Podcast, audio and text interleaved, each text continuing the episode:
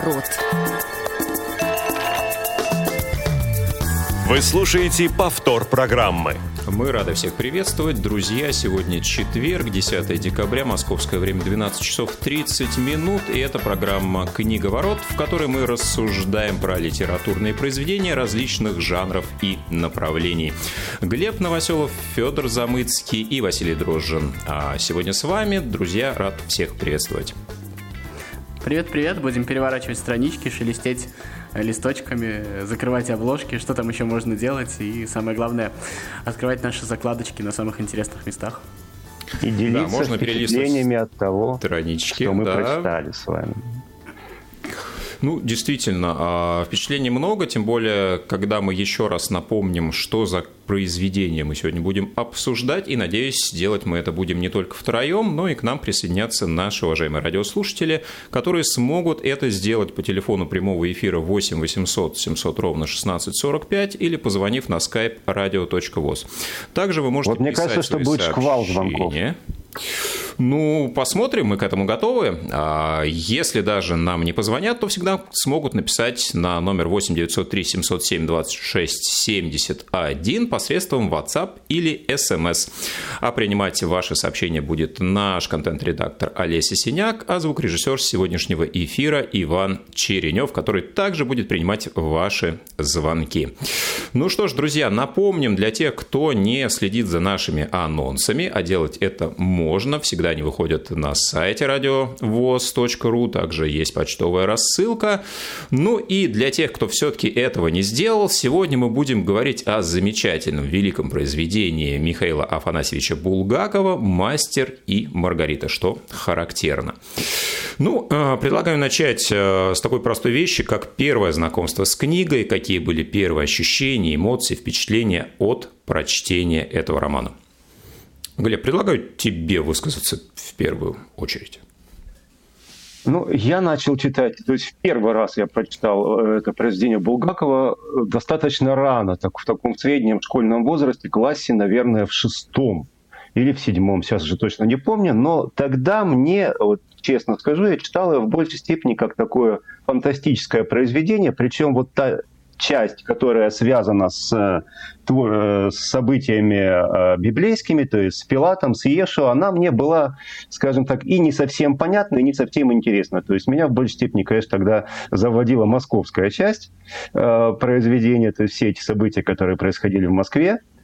Вот. Потом, естественно, поскольку это произведение стало программным, когда мы его проходили в 12 классе на уроках литературы, я это произведение про прочитал снова, и тогда уже были несколько иные впечатления. А потом, уже, по-моему, в 2000, если я ничего путаю, в пятом году вышел вот этот знаменитый сериал «Бортком» а, «Мастер и Маргарита». И тогда вот в связи с организацией, я, кстати, люблю, когда посмотришь какой-то фильм, я еще раз перечитал это произведение и уже опять по-новому переосмыслил многие вещи, которые там были написаны. А, я как познакомился с книгой. Ну, я на самом деле очень банально. Я вот когда вот в школе проходили, именно тогда первый раз я прочитал, а потом достаточно долго не перечитывал, а вот э, последний раз, наверное, около года назад прочитал. Первые впечатления, если вспоминать, они, наверное, были... Ну, это было на грани восхищения, а, в том смысле, что это, наверное, конечно, необычно на тот момент, и даже сейчас считаю то, что необычно а, с точки зрения вот моего знакомства с литературой, просто для школьной литературы и вообще, как впоследствии я выяснил, для отечественной литературы вообще, ну, не свойственно настолько а, настолько удачно написанная вот вся вот эта вот мистика, все вот эти вот персонажи, конечно, э, из потустороннего мира, которые настолько прекрасно выверены, настолько э, лаконичны, потому что, ну, как бы русская литература на самом деле грешит тем, что если мы используем какую-то мистику, достаточно редко она бывает органична э, в, в произведениях, да, а вот «Мастер Маргарита» как раз на тот момент, ну, я уже достаточно много читал, да, и э, меня именно вот этот момент поразил, ну, а вторая история, конечно, это было очень смешно на тот момент для меня, а, соответственно, наверное, не все тогда аспекты, не все какие-то детали книги, может быть, и не очень веселые, я тогда понял, но вот это вот э, восхищенное первое впечатление, конечно, нереальное удовольствие, оно тогда осталось. Впоследствии оно немножко поменялось, но об этом чуть позже. Ну, вы знаете, у меня, наверное, как у Глеба было три подхода, три попытки э, прочтения романа. Ну, две из них э, успешные, первая была менее успешная. Э, я тоже познакомился впервые с «Мастером и Маргаритой» именно в рамках школьной программы, причем как раз это совпало с тем, когда я начал изучать чтение по Брайлю, и это была одна из первых книг, которые я начал читать по Брайлю. Во многом, возможно, из-за этого этот процесс протекал не очень быстро, не очень легко, и Честно говоря, я ее не закончил, не осилил. А вот где-то примерно одну треть я прочитал, и у меня были ну, очень негативно э, смешанные чувства от первого прочтения, и, если честно, я ее больше в школе не читал, хотя писал по ней из сочинений какое-то изложение, но это, я думаю, что тема другой истории. Вот, второй раз я уже прочитал полностью роман, когда закончил школу, и у меня был период, когда я перечитывал ряд классических произведений, у меня был э, действительно интерес все-таки понять и восполнить тот пробел, который возник из-за того, что я, наверное, что-то что-то недопонял. Наверное, может быть, не в каком-то том состоянии начал а, читать это произведение. Но, честно говоря, я не могу вот э, согласиться, что у меня первые впечатления были восторженные или элементы восхищения я испытал. А, наверное, опять же, был не совсем тот период, может быть, э, не совпали мои ожидания от этой книги, и я скорее ее воспринял как некий, может быть, э, элемент э, детективного жанра, может быть, остросюжетного жанра.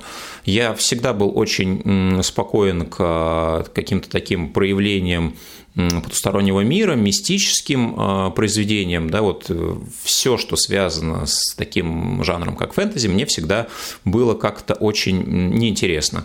Да, и вот с этой точки зрения вот эту составляющую я уже фильтровал на тот момент, а, наверное, до более каких-то глубоких вещей я еще тогда не дошел. И вот уже третье, финальное прочтение как раз меня привело к тому, что я оценил а, больше, наверное, какой-то философский, социальный контекст а, произведения произведения, да, может быть, не, не, не настолько композицию, не настолько э, прорисованных качественно персонажей отдельно, но вот э, общие сатирический контекст, о котором мы, наверное, еще поговорим, о философию, размышления о строе, о религии, о каких-то человеческих качествах, вот, которые были проиллюстрированы в романе и определенным образом а, охарактеризованы, вот это мне все действительно понравилось. Я понял для себя, наверное, да, почему книга вызывает настолько широкий резонанс до сих пор, а, да, и какие-то споры не утихают и, наверное, не будут утихать еще долгое время. Ну, вот такая моя история. Ну и, собственно, мне кажется, давайте уже перейдем на уровень глубже. А что же конкретно вот нас восхищает вдохновляет, э, радует, э, заставляет задумываться в этом произведении, на какие для себя мы находим э, слои, контексты, какие-то вещи, которые отзываются в наших умах. Но сделаем мы это после того, как выслушаем первого дозвонившегося в наш эфир. Это Елена. Здравствуйте, мы рады вас приветствовать. Здравствуйте. Здравствуйте. Я книгу читала еще ну вот в школе, где-то в классе десятом. А потом, а потом уже вышла из школы, когда в Челябинске читала. Но мне почему-то сначала было немножко страшно. И первый, и второй раз, когда я читала, страшно. Немножко. Ну, а потом, а потом, ну, эта книга, не, вот как у Булгакова, там есть очень-очень справедливые высказывания. Очень справедливые. Особенно вот фраза в конце книги, по-моему, Коровьев, да, говорили, не уди, не уди самому себе. Угу. Ну, то есть, да, вот, вот финальное впечатление... Очень, ага. Больше всех запомнилось. Ну, то есть для вас это больше такая все-таки история про философию и размышления или осталась э, некой такой мистической книгой, э, отчасти, может быть, э, фантазийной? Ну, мне Чего в ней больше для вас? Философия размышления. Угу. Хорошо. Ну, действительно, в контексте очень много размышлений, очень много крылатых фраз, которые до сих пор мы применяем, и это м- характеризует это м- произведение также. Несправедливых фраз, знаешь- особенно вот, я говорю в конце книги, не уди, не уди самому себе. Ну да. Ну, это действительно прекрасная фраза. Да. А, по поводу пугает, там, вот знаете, есть еще один момент. Э, Наверное, спасибо за Ну, звонок. крем Давайте, Елене. Азазелла, который намазалась, замазались, да? Мгм.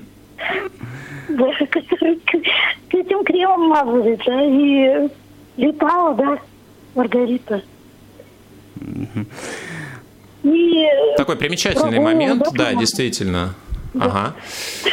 Елена, спасибо, действительно интересно. Уважаемые друзья, тоже призываем вас звонить и рассказывать, наверное, какие у вас впечатления оставляет это произведение, ну и самые интересные моменты, может быть, самые интересные высказывания из э, данной книги. 8 800 700 ровно 1645, skype radio.voz, 8 903 707 26 71, WhatsApp, SMS. Федор, продолжай. А, я по поводу испуга хотел сказать. На самом деле, был, там есть такой момент вот в варите, а, когда варенуха сидит, и в окно постепенно вот залезает вот эта вот длинная рука. э, Вот этот момент. Я помню, когда я на самом деле а, слушал аудиокнигу, я э, там это было ночью в деревне, было открытое окно, и вот это вот это вот это вот все читаешь, и в этот момент э, в окно там вот по деревянной стене лезет кошка, и вот это вот сопровождалось звуками. На самом деле, действительно, я Вообще, на самом деле, ну, э, достаточно тяжело меня тронуть, там, испугать, еще как-то. Но вот этот момент, он прям какой-то был э, такой особенный, потому что на тот момент цепанул. Это было очень атмосферно. Но вот это место, это, кстати, как раз это же на Гоголевского Виа аллюзии. Да, и да, да, я конечно. когда, когда Виа читал, мне тоже было очень страшно первый раз. Поэтому... Вот уже есть у нас первое сообщение. Профессор Тихий пишет, э, сижу, примус не подчиняю, э, зато слушаю вас. Это, видимо, уже пошли э, любимые фразы. Цитаточки, любимые да. А, да. вот тут Никого не трогаю, подчиняю, подчиняю примеса. Тут же вот еще нужно сказать про как раз вот мы тут говорим про разные слои. Кто-то там философские вещи находит, кто-то обращает внимание на мистику, на персонажей. Но на самом деле потрясающий именно тот момент, когда вроде бы затрагивая настолько серьезные темы, а темы как философские, религиозные, так и политические, об этом э, как бы тоже нельзя не сказать, да? А при всем при этом это все покрыто каким-то э, уровнем стеба, настолько жесткого и качественного при этом троллинга, настолько высмеивается вот просто каждая мелочь. э, Это вот настолько тонко и при этом жестко, сильно, и вот ни одна э, вещь не уходит от внимания, э, это вот, мне кажется, именно этот момент потрясающий. Э, Еще ну, одна вот по цитата поводу... от профессора Тихого. А, Самая замечательная фраза, которая есть в романе. «А, «Дамам наливайте спирт». Да. Глеб, извини, что тебя прервал.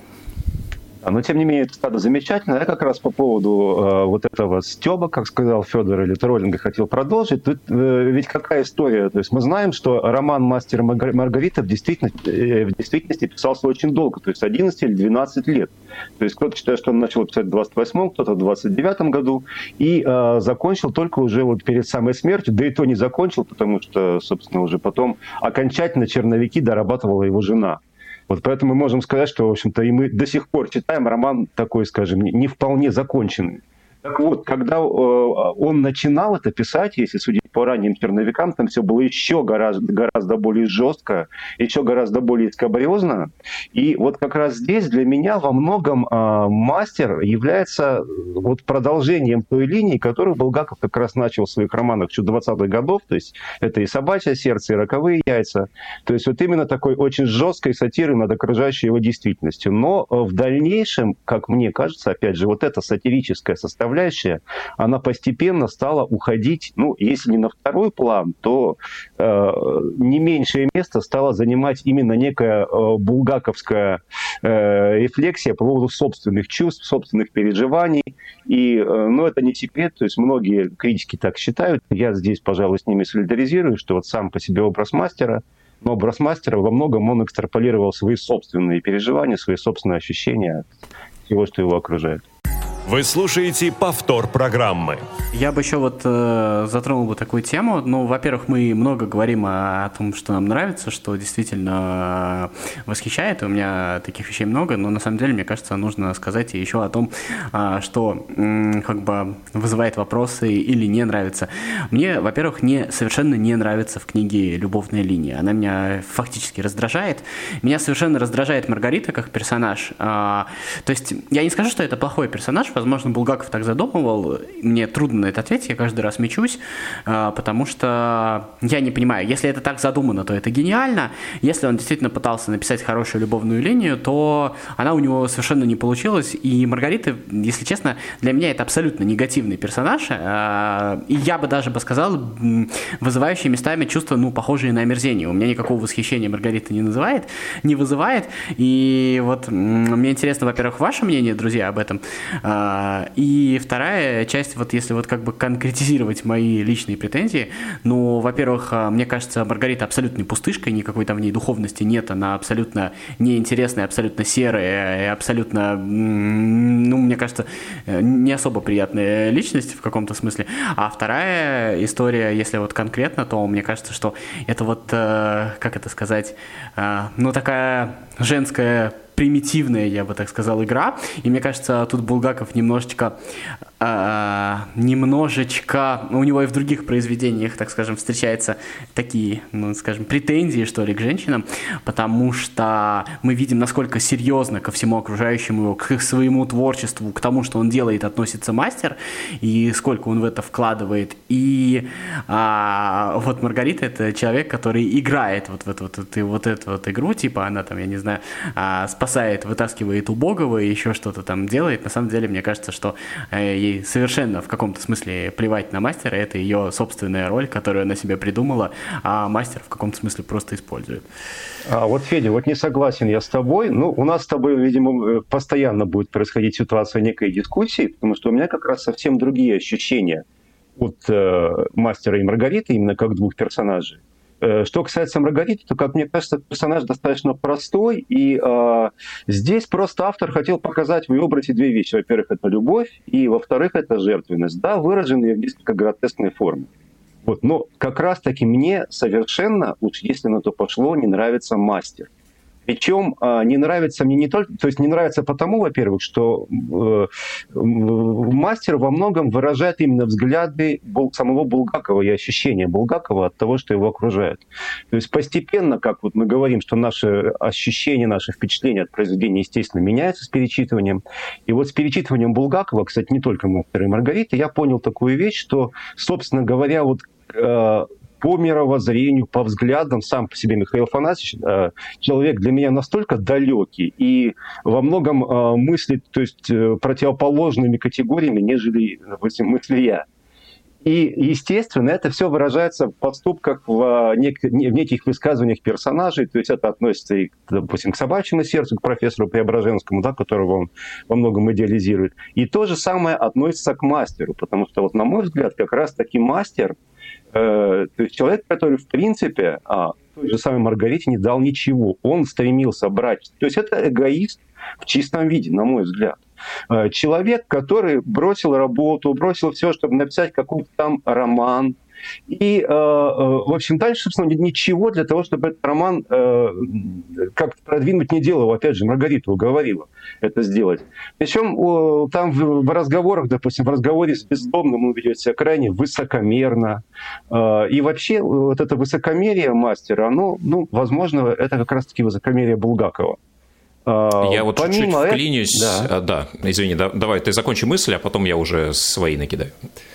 Да, ну я, я буквально еще несколько слов о мастере. То есть этот персонаж тоже менялся э, с, на протяжении всего произведения, произведения, то есть на протяжении написания. То есть в черновиках он был один, а в дальнейшем он стал несколько иным. И а, вот если посмотреть на э, черновики, на описание, допустим, явления мастера к Воланду в черновике, там есть его описание того, что он одет, то э, возникают косвенные признаки того, что как раз-таки изначально Булгаков хотел, чтобы мастера забрали не из сумасшедшего дома, а из лагеря.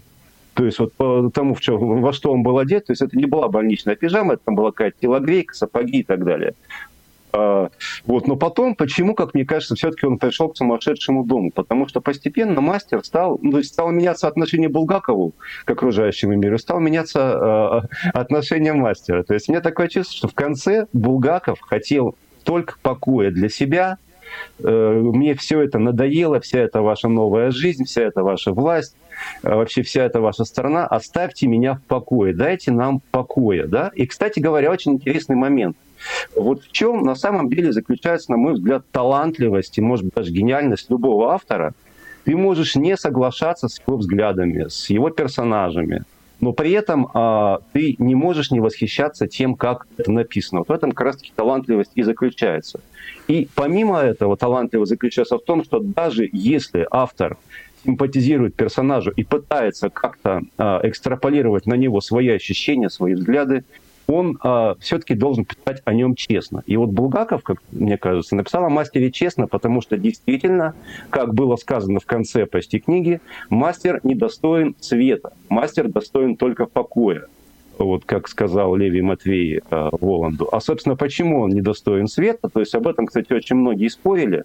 И мне кажется, на это есть ответ в книге. Опять же, а, как несколько раз говорил Ешева, и как было написано в пергаменте Левия Матвея, что одним из самых страшных грехов он считает трусость. А мастер во многом, как мне кажется, плюс ко всему еще и проявляет это качество. Вася хотел сказать, я потом отвечу. А, да, да, просто ну, мы начали сначала говорить о том, что нам не совсем понравилось, да, и вот здесь, а, с одной стороны, Федь, ты говоришь а, любовная линия, да, и выделяешь Маргариту как с твоей стороны негативный персонаж, вот, а Глеб говорит, что да, ему и мастер не очень близок. На самом деле мне действительно гораздо более интересна именно ситуация с развитием сюжетной линии Воланда, его свиты и вот этой советской Москвы, да, вне контекста написания романа именно мастером. Вот, но я думаю, что без одного действительно нельзя воспринимать другое, и здесь э, я согласен с тем, что для меня, например, мастер тоже персонаж, который, ну, какого-то вот сочувствия такого не вызывает. Да, конечно, это некий образ, э, созвучный образу Булгакова, и, в частности, он его рисует специально таким антипролетарием, э, да, в сюжете мы находим, что он живет на выигрыш в лотерее, что для того времени, ну, вообще немыслимая история, да, то есть это... Он даже ну, не такой, помнит, как звали его жену извинилась. Против, противоречивый э, персонаж, который вот в себе собирает все то, что не нравилось, наверное, в системе, да, и в принципе книга пронизана как раз вот этой сатирой, и вот эта часть мне нравится как раз, наверное, больше всего, да, рассуждение о религии, обличение каких-то вещей, да, вот это сделано, как мне кажется, действительно мастерски, и вот э, перечитывая книгу совсем недавно, я на это обращал внимание. А, ну, что касается а, мастера, то, наверное, да, в каком-то смысле это образ человека, которого не приняли, не поняли, критиковали, и, естественно, это перекликается с а, историей самого романа, в том числе, да, мы помним, что первая редакция была с большим количеством купюр лишь через 26 лет, после того, как уже не стало самого автора. Но, тем не менее, да, мне кажется, что действительно на страницах книги Булгаков, вот высмеивая попытался ответить а, тем, кто ну, вот в каком-то смысле его угнетал. Да? И даже вот в конце, когда условно Коровьев и Бегемот прошлись напоследок да, по Москве, а, сожгли вот этот а, ненавистный, наверное, образ а, для Булгакова, этот а, массолит. Вот. Но это не, некая такая месть да, на страницах романа, которая вот выражает отношение писателя к тому, что происходило в то время. Есть много отдельных вещей, если успеем, ну, тоже я их назову, а, которые понравились лично я мне. прям пару слов. Я, во-первых, не сказал то, что я люблю мастера. Вот, это Нет, ты не сказал, что ты любишь мастера, ты сказал, что ты не любишь Маргариту. Я не люблю Маргариту, да, мне вообще не, не нравится вся эта линия. Вторая история, в случае с мастером, это хотя бы понятный персонаж, а, в том смысле, что, во-первых, ну, действительно, мастер, наверное, отчасти это как бы отражение ощущений Булгакова. Э, там действительно есть часть Булгакова, но второе, это, наверное, воплощение а, всей на тот момент интеллигенции, а, которая заключается в том, и вот этот вот вопрос, то, что он не заслуживает света, интеллигенция тоже не заслуживает света в этом противостоянии света с тьмой, ровным счетом потому, что она пошла на эту сделку, ровным счетом потому, что она трусливая, потому что кто, если, а, как бы, а, потому что все, что сделал, все, что сделал мастер, он, условно говоря, а, возражал простолюдину бездомному. То есть, по сути дела, все, что сделали люди, которые ну, как бы по мнению Булгакова больше понимают, э, больше, а Булгаков сноб, он знатный сноб, это, кстати, не единственное место, где это да. проявляется, да. А, все, все, что они сделали, это они дошли до того, то, что они снобистски упрекают бездомного в том, что он развалил страну. А на самом деле, э, в их понимании, вот то, что происходит, э, советскую власть на тот момент в ее самых вот тех страшных проявлениях, безусловно, допустили, э, допустили вот э, те самые люди, то есть, э, которых представляет мастер, допустили именно своим молчанием. И вот это вот молчание, мне кажется, в этом смысле, э, ну, как бы самый большой грех. В этом смысле, мне кажется, мы тут вряд ли э, расходимся примерно. Сильно поспорим. Но, кстати, вот я не, не закончил мысль, продолжением того, что ты сказал, э, о том, почему все-таки Булгаков переместил в итоге мастера из лагеря в сумасшедший дом. Потому что лагерь это все-таки немножечко страдание. Да, это действительно как какая-то жертвенность, что-то, что-то большее, да, а мастер, ну, он не способен был на это, он способен был только закрыться вот в сумасшедшем доме и сказать, оставь покое. Ну, я не думаю, у меня есть, конечно, а, немножко другие ощущения. Мне кажется, что а, сумасшедший дом это что-то такое а, чаадаевское. Так всегда поступают с самыми неугодными и самыми гениальными в каком-то смысле. Мне кажется, это был немножко вот на это вот похоже. Лагерь это не для нас, это снова такой снобизм Булгакова. Нет, нет, нет. Мастер настолько в, в его глазах большой, что ему, конечно, не в лагере, а в сумасшедший дом. Он, конечно, более опасен в этом смысле. Хотя вот э, как бы э, там есть вот этот вот посыл, то что он же такой маленький, он же такой трусливый, что он вам сделает. Он вот напишет даже э, историю про э, Иешу так, как ее нужно. Но вот э, не получается, все равно не получается договориться, все равно он опасен, все равно он пойдет в сумасшедший дом, все равно он... И, и безусловно, и безусловно виноват, и безусловно трус, и в каком-то смысле Булгаков сам про себя говорит, э, да, что я трус и про всех своих Ну, а, смотрите, я предлагаю от каких-то глобальных а, рассуждений больше, наверное, к каким-то, может быть, эпизодам перейти и, может быть, э, взять что-то из того, что нам нравится больше всего в романе, да, какие-то характерные вещи. Ну, вот лично для меня а, это, наверное, выступление Воланда в Варьете. Мне нравится а, вот э, тот сюжет, который иллюстрируется данным фрагментом, да, даже вот какие-то совсем простые штрихи, а, казалось бы, да, Жорж Бенгальский пытается а, сохранить э, хорошую мину при плохой игре, да, и интерпретирует то, что те слова, которые произносит Воланд и Фагот на сцене. Да, и вот э, одна из тех вещей, которые э, высмеиваются Булгаковым, да, это вот э, вранье, да, которое пронизывает все, что происходит вокруг. Да, и то, что он интерпретирует это таким образом, за что ему потом отрывают голову, да, и в связи с этим зрители негодуют, даже скорее боятся того, что происходит. В результате ну, некий такой вывод делается, да, что, наверное, а, не люди виноваты, люди такие же, как и во все времена, виновато то, что с ними происходит в результате вот этих а, изменений системы. Но для меня вот этот момент, он очень характерен. У нас буквально две минутки остается, поэтому у кого-то, если есть лаконичный какой-то момент, можно его вспомнить. Я бы не лаконичный момент выделил, я бы выделил, мне кажется, то, что вот э, впечатление о книжке портит ее нынешнее положение в такой литературной системе координат, потому что мне кажется, что э, сегодня, если человек тебе говорит, что у него любимая книга «Мастера Маргарита», это значит то, что, скорее всего, он никакие другие книги не читал. Я не говорю про всех, но у меня вот создается такое впечатление, потому что это единственная книга, которую вспоминает из школьной программы, и с одной стороны, это плюс этой книги, потому что ее помнят, она действительно отложилась. С другой стороны, это, конечно, немножечко э, девальвирует ее настоящую ценность. На самом деле она гораздо ценнее, чем э, вот заслуживает большего, чем вот такое представление о ней. Ну, мы почти ничего не сказали, кстати, сегодня о том, почему же эта книга так популярна. И хотелось буквально сказать одну фразу. То есть вы уже, мои коллеги уже говорили о том, что действительно ничего похожего в, в отечественной литературе нет. И в этом смысле действительно я бы сказал, что это роман, это такой первый русский остросюжетный роман. Можно даже сказать, первая русская фэнтези. Я бы сказал, единственный, если честно, потому что все остальное не на этом уровне просто. Да, ну что, а, Пожалуй, действительно, да. не все успели обсудить. Возможно, вернемся в каком-то другом контексте к этому обсуждению. В следующем эфире поговорим про проект А АВ-3715. Будет это ровно через неделю, 17 декабря. А этот эфир подошел к концу. Федор Замыцкий, Глеб Новоселов, Василий Дрожжин. Всем спасибо, что слушали нас сегодня. Книга ворот.